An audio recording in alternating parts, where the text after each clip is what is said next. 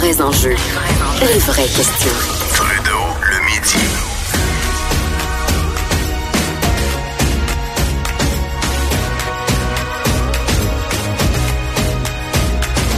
Cube Radio.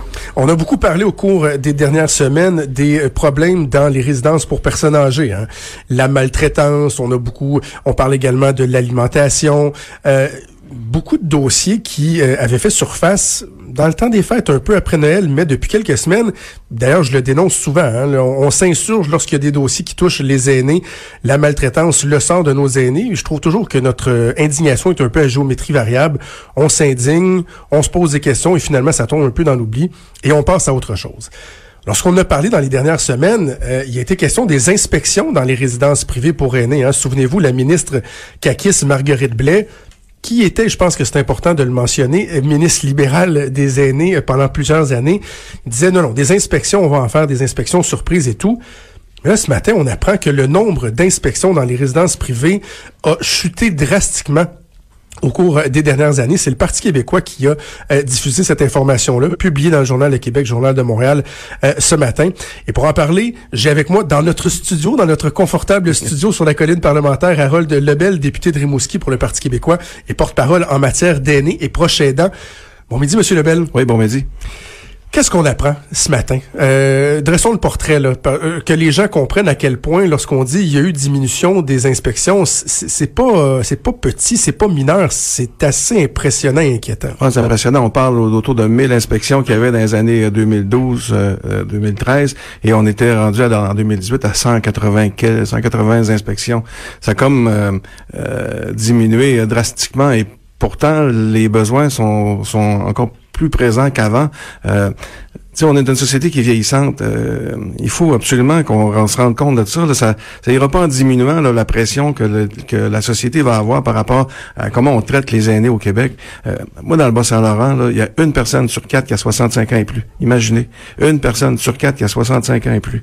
C'est sûr que ça a un impact sur l'organisation de nos municipalités, la, la ville de Rimouski. C'est certain. Et au Québec, on va arriver à ce niveau-là dans 10 ans. Fait qu'il faut se préparer. Et les résidences, euh, c'est clair que les aînés, euh, euh, moi je le vois, là, on parle de classe sociale au Québec, là, quand on parle, on parle d'aînés, t'as des aînés beaucoup plus riches qui sont dans les réseaux de sélection d'un résidence soleil, et t'as les autres qui ont moins d'argent, qui ont, ils vivent un peu avec leur petite pension, qui sont dans d'autres résidences. Il faut les protéger, ces résidences-là, à meilleur marché. Il faut les protéger, les, les aînés. Il faut aller voir ce qui se passe dans ces résidences-là. Il faut aller faire des visites. Sept inspecteurs au Québec pour 125 000 unités de logement. Sept inspecteurs au Québec je vous dis, là, ça n'a pas de sens. Puis on peut bien à chaque euh, semaine dire voir un, cas à une place puis à l'autre, puis dire hey, là, ça n'a pas de bon sens. Puis le ministre dit ben là, si vous avez des problèmes, vous appelez la police ou vous m'appelez. On n'est plus rendu là, là. S'il vous plaît, il faut. puis je vous dis, moi je suis plus touché par ça parce que je le vois plus dans ma région. Puis je vous dis, au Québec, on va arriver à ça bientôt. Préparons-nous qu'on l'a échappé en tant que société. Moi, je me souviens à l'époque où j'étais avec les, jeunes libéraux provinciaux, euh, on avait fait un congrès jeune là-dessus, je pense en 2002-2003, sur le défi démographique. Puis on disait, ça s'en vient, le mur s'en vient, à un moment donné, il va y avoir un transfert. La majorité des gens qui vont être à la retraite, une minorité qui va travailler pour payer les services et tout. Pourquoi on l'a on, on échappé? Est-ce que est-ce que c'est qu'on a pris pour acquis cette clientèle-là? Est-ce que c'est parce qu'ils se font pas suffisamment entendre? Qu'est-ce qui s'est passé? Je pense qu'ils se font pas suffisamment entendre. Et on parle souvent, on est en silo. Euh, l'ancienne ministre libérale, Mme Charbonneau, euh, j'ai travaillé beaucoup avec elle sur la loi sur la maltraitance. Mais pour elle, c'était la maltraitance. Là, la nouvelle ministre, pour elle, c'est la proche aidance, les proches aidants. Fait qu'on y va en silo. Une ministre arrive, dit, moi, je, travaille sur tel tel aspect de, de, de, des aînés, tel aspect de ce dossier-là. Mais il faut voir ça beaucoup plus large. Puis personne prend le temps de le faire. Personne prend le temps de s'arrêter et regarder la société, comment qu'on fait pour l'adapter au vieillissement de la population. Et c'est très large, c'est le transport.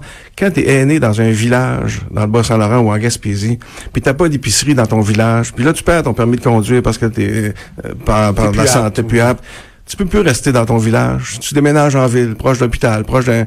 Et là, il y a des quartiers complets. Il faut que la ville s'adapte. Il y a, il y a tellement d'éléments qu'il faut regarder. Il y a des aînés qui sont capables de travailler, mais qui peuvent pas aller travailler parce qu'on les coupe à l'impôt ou au niveau de la fiscalité. Il y a tellement de choses qu'il faut regarder, mais prenons le temps de le faire.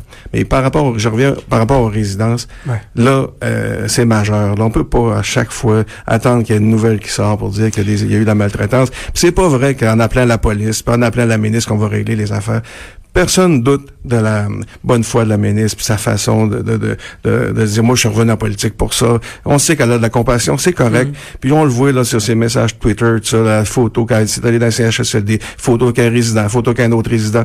C'est correct, tout ça, c'est bien cute, mais là, il faut aller beaucoup plus loin que ça. Il faut investir dans le réseau. Il faut aider notre, personnel qui sont dans le réseau, qui sont débordés, qui sont débordés, puis on dit qu'il y a des mauvais services dans le réseau, mais c'est pas à cause du personnel, parce qu'il y en manque. Il faut investir. On peut pas traiter les aînés du Québec comme on le fait aujourd'hui? Parce que si on vient donc à la nouvelle de ce matin, les inspections dans les résidences privées, juste être sûr que les gens comprennent bien, là, en l'espace juste d'une année, là, en 2017, il y a eu 747 inspections.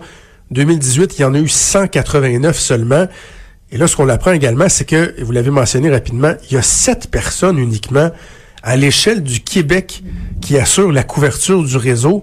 Il me semble que c'est inacceptable. Ça, ça prend des ressources. Ouais, qu'on en plus des ressources que les gens aillent faire ces inspections-là. Il faut investir. C'est sûr que la ministre ne peut pas faire le tour de toutes les résidences par des, des rencontres surprises. Il faut investir dans du personnel qui vont aller dans les résidences, qui vont aller voir le monde, puis qui vont vérifier l'état des, des, lieux puis l'état du service. Puis il faut aussi investir dans les ressources. Euh, les gens, le personnel, les, les, les, préposés, les infirmières sont débordés, puis il faut, euh, il faut investir.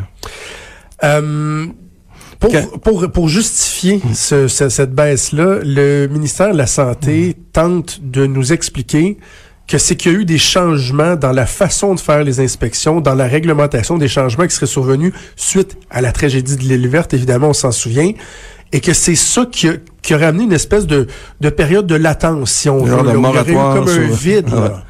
Ben, c'est pas, ça n'a pas, de sens. C'est comme, c'est le code de la route, là, il change à chaque année, mais on n'arrête pas de donner l'étiquette euh, parce que le code de la route a changé. Il y a, y a, y a quelque, il faut, euh, c'est vrai que ça change, ça va continuer à évoluer. Les besoins vont, vont continuer à évoluer. Les gens vont continuer à vieillir, il va y avoir des besoins supplémentaires. Puis il faudra changer les règlements à chaque année, c'est certain. Mais pendant ce temps-là, euh, allons voir, allons sur les, les, dans les lieux, allons voir les choses, assurons que ça s'améliore, assurons la protection des, des aînés. Pourquoi ça pourquoi mettre un genre de, de, de haut là? Parce qu'on est en train de changer des règlements? Non, non, faut pas, faut continuer parce que comme je le dis, ça va être une, il y en a de plus en plus d'aînés. Il va y avoir de plus en plus d'aînés en résidence. Ça va faut y aller, il faut être prêt. Il faut investir. Et le ministère qui tente également de nous faire croire que c'est parce que les, parce qu'ils, bon, ils disent pendant cette période-là, les euh, centres de services devaient s'adapter au nouveau règlement, à la nouvelle réglementation.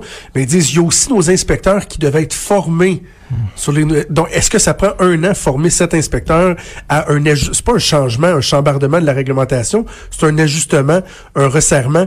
Avez-vous l'impression qu'on on, on nous amène en bateau? Est-ce est qu'il y a d'autres choses qui se cachent derrière ça? C'est-tu un problème financier, problème de volonté? Ça peut être quoi? Parce que ça tient pas la route ce qu'on nous donne comme explication. Ça tient pas la route. Puis moi, je pense qu'on n'est pas prêt.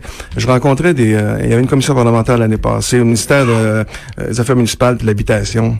Euh, je, je leur demandais dans votre machine, qui s'occupe des aînés? Qui a une préoccupation par rapport aux aînés puis l'habitation? Il n'y avait pas personne en tant que tel, il n'y avait pas de direction, il n'y avait pas rien. C'est au ministère des Transports. Est-ce qu'il y a quelqu'un qui se préoccupe mm-hmm. de la problématique des transports par rapport aux aînés? Il n'y a personne qui fait ça. C'est comme si on n'a on pas allumé. C'est comme si on n'est pas prêt à cette société-là qui vieillit. On puis on, a, on attend que ça nous arrive en pleine face, que les situations nous arrivent en pleine place, en pleine face. Cet inspecteur, c'est il y a trois ou quatre ans, cet inspecteur, mais on voit bien, là, on voit bien a juste à écouter un peu les nouvelles, qu'il y a de la pression. Rajoutons des inspecteurs.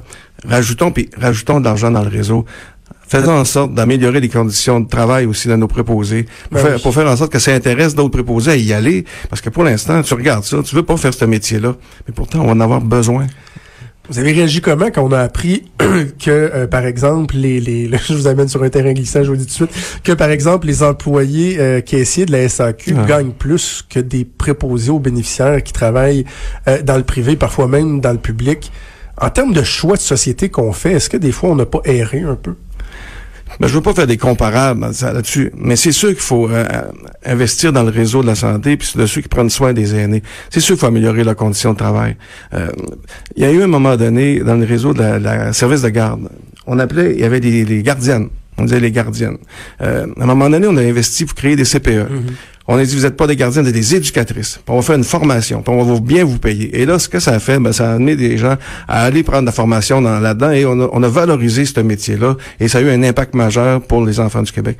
Il faut faire la même chose maintenant. Il faut valoriser les gens qui vont aller vers ce, ce métier de prendre soin des aînés et pour ça, la valorisation, ça passe par des meilleures conditions de travail, euh, puis des meilleures conditions de travail dans, dans tous les milieux. Nous, en tant que, que peuple, les Québécois, est-ce que il y a un examen de conscience aussi qu'on devrait faire sur la façon dont on traite nos aînés, la relation qu'on a, parce que on sait, des fois, on, on va comparer soit avec certaines cultures ou d'autres pays, les aînés, on n'en prend peut-être pas aussi soin qu'ailleurs. C'est beau, on doit le faire, exiger du gouvernement, exiger du système de santé de mieux encadrer, de mieux en prendre soin. Mais est-ce que nous, des fois, on devrait pas un petit peu se regarder puis se dire, Ouais, hey, c'est- nos aînés, il faudrait peut-être en prendre un peu plus soin? C'est clair. Il faut en prendre soin. Il faut protéger les aînés qui sont plus vulnérables, mais il faut aussi laisser les aînés qui, qui ont encore le goût de participer à la vie sociale, faut les écouter davantage. Faut les laisser continuer à participer. Faut arrêter de dire euh, que dans nos, dans nos réseaux, dire, gars, ça, faut rajeunir absolument, puis il faut se débarrasser des plus vieux, euh, parce que non, les aînés ont encore des choses à faire, encore des choses à dire. Euh, en France, euh, ils ont adopté une loi pour, ils appellent la loi d'adaptation de la société au vieillissement de la population. Tout le monde est, est, embarqué dans cette loi-là, le monde municipal, les syndicats, les partout. Et entre autres, une des choses qu'ils font, c'est qu'ils amènent les aînés à parler aux plus jeunes, à parler de, du côté mémoriel, de ce qu'ils ont vécu Ben dans oui. le passé. Euh, Là-bas, ils sont très préoccupés par les deux dernières guerres mondiales, c'est certain. Mais nous aussi, on pourrait faire... Il y a des aînés qui pourraient... Moi, chez nous, je le vois, dans des écoles, les aînés pourraient dire comment on a bâti euh, le, le bas du fleuve, comment on a bâti nos villages, qu'est-ce qui s'est passé, c'est quoi les vieux métiers, comment c'était, dire ça à nos jeunes, faire en sorte que les jeunes communiquent, que, que ça deviennent complices des aînés. Ce serait tellement bon pour les aînés, tellement bon pour nos jeunes. Transfert des compétences, Oui, des Moi, un des moments, de qu'on un des moments que j'apprécie dans l'année, là, c'est lorsque le jour du souvenir arrive Mm. et que l'on voit des anciens combattants qui vendent des coquelicots. C'est- Pour moi, c'est devenu comme une tradition, non seulement d'aller les encourager, mais de jaser avec eux. Jaser avec eux. D'entendre ce que nos aînés, on, a- on- on- la vie va tellement vite, on le fait pas et on, a quelque chose à aller chercher. comment vous- c'est tellement compliqué juste demander à quatre ou cinq aînés de dire vous allez aller dans une école parler aux jeunes et là c'est compliqué parce que là l'école tout est bien encadré tu peux pas comment tu peux rentrer il faut que tu prépares ça d'avance euh, il y a tellement de règles qui fait que tout devient compliqué moi je pense qu'il faut euh, il faut revoir tout ça il faut s'asseoir et avoir une vision beaucoup plus large que ce qui se passe par rapport aux aînés mais entre temps il faut investir dans le réseau on peut pas vivre des affaires comme on, on voit là descendre c'est ça. d'inspections ça Madame Blais, là, bon, elle a encore le beau jeu, on peut dire que c'est l'ancien gouvernement, même si elle en Ah, a ça, fait je suis un peu tanné de ça. années, À l'Assemblée nationale, on entend ça souvent. C'est ça, On mais est, là, euh, faudra, ça va prendre de l'action. Ça prend de l'action, ça prend des investissements. Prochain budget? Prochain budget. Puis euh, il faut que là déjà qu'elle consulte le monde autour, puis que on veut travailler avec elle. Mais les belles photos, la compassion, ce beau discours-là, c'est Ouais. correct. Là, on peut bien l'entendre. Mais là, ça prend des gestes concrets. On aura l'occasion de faire le suivi ensemble. Euh, Merci Harold Lebel, député de Rimouski, porte-parole du Parti Merci. québécois en matière d'aînés et proche aidant. Bonne fin de semaine, bon retour vers Rimouski. Ah ouais. Pas aujourd'hui, hein, je pense que ça va aller à demain avec la neige. Merci Salut, beaucoup. merci. Bougez pas, on revient. Cube Radio. Cube Radio. Autrement dit. Trudeau, le midi. On enchaîne tout de suite avec François-David Bernier. C'est le temps de parler de l'actualité judiciaire. Bon midi, Maître Bernier. Bon midi, Jonathan. Euh, François David, je voulais revenir avec toi sur euh, sur SNC Lavalin parce que il y a quelque chose de, de, de- de très complexe, je pense, pour pour les gens, c'est-à-dire d'essayer de faire la différence entre des dirigeants qui sont accusés versus une entreprise. Il y a, il y a deux concepts là-dedans. hein. Il y a la personne morale et il y a la personne physique. Démêle-nous Ouais, ça un bien. petit peu. là. Bien dit. C'est ça. Euh, Donc, la personne morale, euh, pour se rappeler, elle n'a pas de jambes, elle n'a pas de bras. Donc, c'est, elle a tous les attributs d'une, d'une personne, mais elle n'a pas de corps. Tu sais, c'est comme ça qu'on retient Mais elle a ça. des lettres patentes. Ouais, c'est ça. Elle, est née par lettre patente. Et puis, euh, dans le fond, ben, c'est bien comprendre. Donc, en tant que personne, elle, elle peut être accusée, elle peut avoir à, à subir un procès, sauf que, ben, comme on voit dans SNC Lavalin, c'est que comprenez bien qu'on peut pas mettre en prison euh, une entreprise parce qu'elle n'a pas de corps, donc on, Ben au final, comment on peut la sanctionner de commettre un, un geste criminel, même si c'est très grave, c'est en lui donnant une amende. Et souvent, c'est des amendes très, très salées qui, qui bon, ça équivaudra jamais à emprisonner euh, quelqu'un. Mais euh, et aussi, c'est sûr que lorsqu'il y a des accusations criminelles, mais l'entreprise, ben, la personne morale, je pense qu'il y a des, peut y avoir des sanctions de ne pas pouvoir euh, soumissionner sur, sur des projets publics pendant un certain temps. Donc, il y a des conséquences qui peuvent euh, nuire à l'entreprise. Et il n'y a aucun lien, j'imagine, en tout cas tu sauras me le dire, entre le fait que des condamnations vont avoir lieu auprès de, de, de, personnes, donc des anciens dirigeants, et le traitement qu'on va qu'on va faire euh, à l'entreprise. Il y a pas, il y a pas d'aveu de culpabilité par association ou euh, vice versa, par exemple. Non, c'est ça. C'est vraiment deux personnes. Puis là, on le voit avec, avec SNC Lavalin. Ben, c'est ça, c'est qu'il y a un dirigeant euh, va être accusé par, par ses gestes puis il va, va, devoir faire face à la justice pour des gestes qu'il a commis au sein de l'entreprise, mais c'est sa personne qui est accusée. Là, il y a un, dirigeant qui est accusé de fraude, de corruption, mais quand c'est l'entreprise au complet, mais ben là c'est différent. Mais tu sais, je, comprends les gens, c'est mélangeant. Puis peut-être que les gens se disent, coudon, euh, si une entreprise commet un crime, il y a des dirigeants, parce qu'on le sait, euh, on a beau dire c'est une personne morale, mais elle, elle peut pas vivre s'il n'y a pas des gens en arrière qui prennent des décisions. Là. Donc, tu sais, peut-être qu'on verra ça un jour, où est-ce que si la compagnie est reconnue coupable, qu'il y aura une responsabilité une certaine responsabilité des dirigeants. Puis on, le voit déjà, bon, euh, plus simplement, exemple maintenant, là, c'est on appelle ça les DAS, les déductions à la source des employés. Si les administrateurs d'une compagnie ne payent pas ça, ben, ils vont être directement personnellement responsables. On l'a vu euh, dans l'actualité euh, aujourd'hui. si une entreprise est, fait de la négligence criminelle, mais ben là, on peut des fois euh, on, condamné, euh, la, la, on, on, voit ça de plus en plus. Le, gestionnaire peut être euh, condamné et accusé aussi. Là. Mais encore une fois, c'est séparé. On accuse l'entreprise, on accuse le gestionnaire ou l'administrateur en arrière. C'est quand même séparé. En tant qu'avocat, tout le, le, parce que bon, il y a un débat sur la pertinence ou non d'offrir des accords de, de réparation. Toi, en tant qu'avocate, c'est quoi ton, ton, ton opinion là-dessus? Est-ce que euh, tu trouves que c'est pertinent que des entreprises puissent éviter les tribunaux pour des motifs bon économiques, de maintien des affaires et tout? Ou le, le, juriste en toi a tendance à être irrité puis de se dire, il me semble que quand tu es accusé, on devrait aller au bout des, des, des, de la ouais, des procédures. Je vais être prudent parce que j'ai lu ton article dans le Journal de Montréal. non, on a le droit de pas être d'accord. non, je sais, c'est une blague. Non, mais moi, je suis un peu des deux côtés. C'est sûr que euh, si je prends mon côté juriste, comme j'ai dit souvent, ben, comme je viens de dire, on peut pas mettre en prison une entreprise. Donc, euh, quand même qu'on on passe à travers un procès qui va coûter une fortune, qui va être compliqué, puis on n'aura pas de, de, de, garantie de, de résultat parce qu'on sait ça reste du criminel, ça reste une preuve de hors de tout doute raisonnable. Donc, je me dis, le, fameux accord de réparation de sursis, c'est quand même, c'est très logique. Hein. On a mis ça depuis octobre dernier, là, ben, ça fait un an, je pense, dans le code criminel. Ben, c'est logique. en janvier, en fait. C'est Moi, OK, en janvier.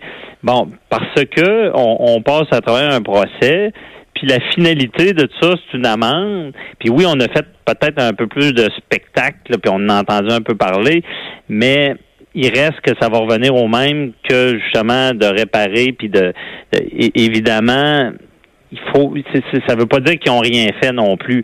C'est qu'on va déterminer qu'au lieu d'aller à procès, on va demander euh, des garanties, on va demander un montant d'argent et on, ils vont être punis de cette manière-là. Puis là, je, je connais pas le détail aussi du suivi par la suite. J'espère qu'après ça, on fait pas seulement fermer les yeux puis qu'il pourrait recommencer. Je pense qu'une fois que ça c'est fait, il y a des dispositions qui sont mises en place pour éviter euh, que ça, ça arrive encore. Fait que logiquement, je suis pour ça, parce que je, le dis souvent, des fois, le juridique, c'est toujours logique malgré ce qu'on en pense. Mais de l'autre côté, côté public, pourquoi la grosse entreprise qu'on dit un fleuron, on va y pardonner? Et puis moi, le, petit entrepreneur, ben, euh, ou un entrepreneur qui, qui commet, on, va avoir deux mesures. Des fois, ça, c'est sûr, pour le public, c'est difficile à, avaler, puis ça, je le comprends. Puis aussi, ben, c'est certain que euh, on dit qu'il y a des jobs, mais c'est sûr que ça fait un peu, on, comme on appelle l'impunité. C'est comme si une entreprise, euh, elle, peut faire ce qu'elle veut, puis elle n'aura pas tant de conséquences par la suite. Ça, je comprends cet aspect-là, mais techniquement, moi, je suis pour ça. Et là, ben, Jonathan, aussi, le gouvernement est dans l'eau chaude. Je sais pas si tu voudrais que j'explique ça un peu, le pouvoir judiciaire versus le pouvoir, euh, exécutif. Oh oui, je t'écoute, vas-y. Mais c'est ça. Donc, donc, évidemment, cet accord de réparation-là, qui est dans, maintenant dans le code criminel, mais comprenez bien, ça prend l'autorisation du ministre de la Justice pour que ça procède. Et là, il y a des rumeurs, je sais pas si c'est vrai, à ce qui paraît, il y aurait peut-être des accusations qui viennent de l'étranger criminel. Et ça, ça ferait que le l'accord de réparation dans ces critères n'aurait jamais pu fonctionner. En tout cas, ça, ça je pense En fait, ça, c'est l'information que c'est moi qui ai sorti dans, dans, les médias mardi. Là, la presse ah. le reprend ce matin. C'est quand on, on, regarde on, le détail de, du règlement, ce que ça dit, c'est que euh, lorsqu'on étudie la possibilité d'aller de l'avant avec un accord de, de réparation, si les faits qui sont reprochés touchent la corruption d'agents étrangers, donc, en clair, est-ce que ça s'est passé dans des pays étrangers? On ne devrait pas pouvoir prendre en considération euh, le, le, la sauvegarde de, de l'économie, les enjeux nationaux, un peu finalement ce qu'on essaie de mettre de l'avant pour SNC.